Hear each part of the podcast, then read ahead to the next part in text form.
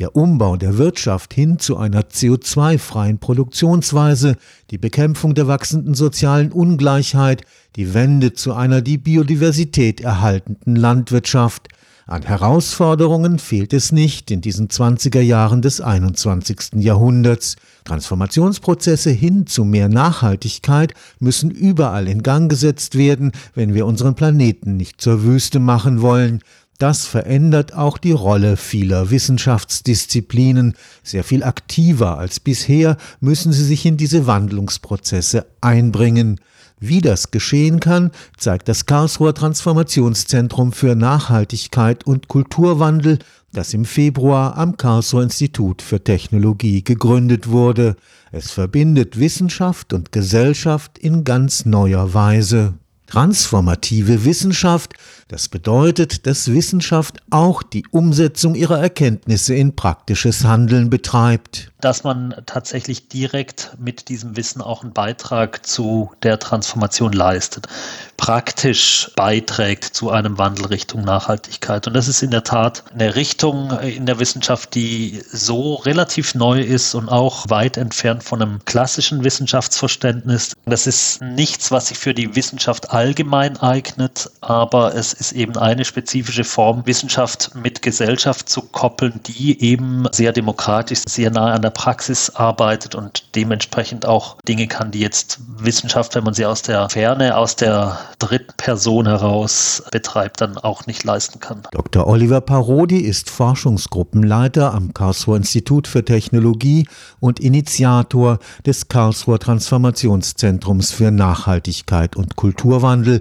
Mit der Gründung wird die Arbeit der sogenannten Reallabore des KIT, wie dem in der Karlsruher Oststadt eingerichteten Quartier Zukunft, Zukunft unter ein gemeinsames Dach gebracht. Die Reallabore sind aus der Wissenschaft heraus geboren. Sie begeben sich in die Praxis, sie suchen den direkten Kontakt und die Kooperation mit Akteuren aus der Gesellschaft, mit Praxispartnern, betreiben mit diesen zusammen Forschung und gleichzeitig treiben sie auch den Wandel Richtung Nachhaltigkeit voran. Das Spannende daran ist, dass der Wandel direkt mitbetrieben wird und quasi aus der Innenperspektive mitbeforscht werden kann. Die Reallabore stellen auch Experimentierräume dar, in denen die Menschen praktisch ausprobieren können, wie sie in Zukunft leben wollen. Wenn es zum Beispiel darum geht, um Stadtraumgestaltung, ist eine wirklich sehr kontroverse Frage, brauchen wir den ganzen Parkraum für die Autos? Ein Experiment wäre dann, dass man diese Parkplätze umnutzt für eine gewisse Zeit, daraus Grünflächen, Aufenthaltsflächen, Cafés, Begegnungsstätten macht. Damit es aber stattfinden kann, müssen bestimmte Regularien erfüllt sein. Da Freiräume zu schaffen, dass solche Experimente Parkplätze umzunutzen für sechs Wochen, dass die stattfinden können. Das wäre eine Aufgabe, um solche Experimentierräume zu machen.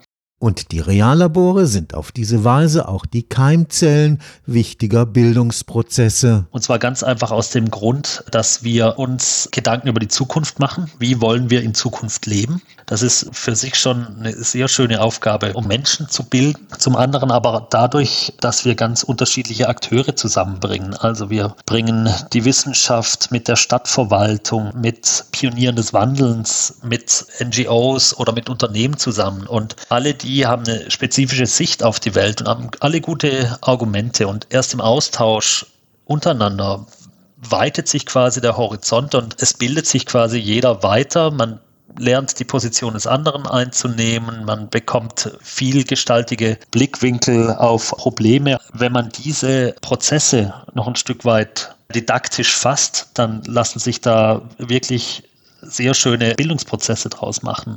Ein Beispiel sind unsere transdisziplinären Projektseminare, wo wir Studierende mit Forscherinnen und Praxisakteuren zusammenbringen, die dann gemeinsam eine Aufgabe angehen, ganz praktisch bewältigen, aber gleichzeitig auch sich gegenseitig kennenlernen, die Position des anderen kennenlernen und auch dann weitergehen noch Bildung für nachhaltige Entwicklung. Was sind die Fragen der Nachhaltigkeitsforschung, die gerade akut sind? Dr. Parodi ist überzeugt, dass die Transformation hin zu mehr Nachhaltigkeit nur gelingen kann, wenn sie von einem tiefgreifenden Kulturwandel begleitet wird. Dieser Kulturwandel lässt sich an einem Punkt, glaube ich, ganz gut zeigen. Das ist das Wachstumsparadigma. Unseren Gesellschaften, unseren Kulturen weltweit ist dieses Wachstumsparadigma eingeschrieben seit tausenden Jahren. Und wenn wir dieses tief eingeschriebene kulturelle Muster des Wachstums nicht überwinden, dann sind wir einfach nicht zukunftsfähig. Nicht zuletzt soll das Karlsruher Transformationszentrum für Nachhaltigkeit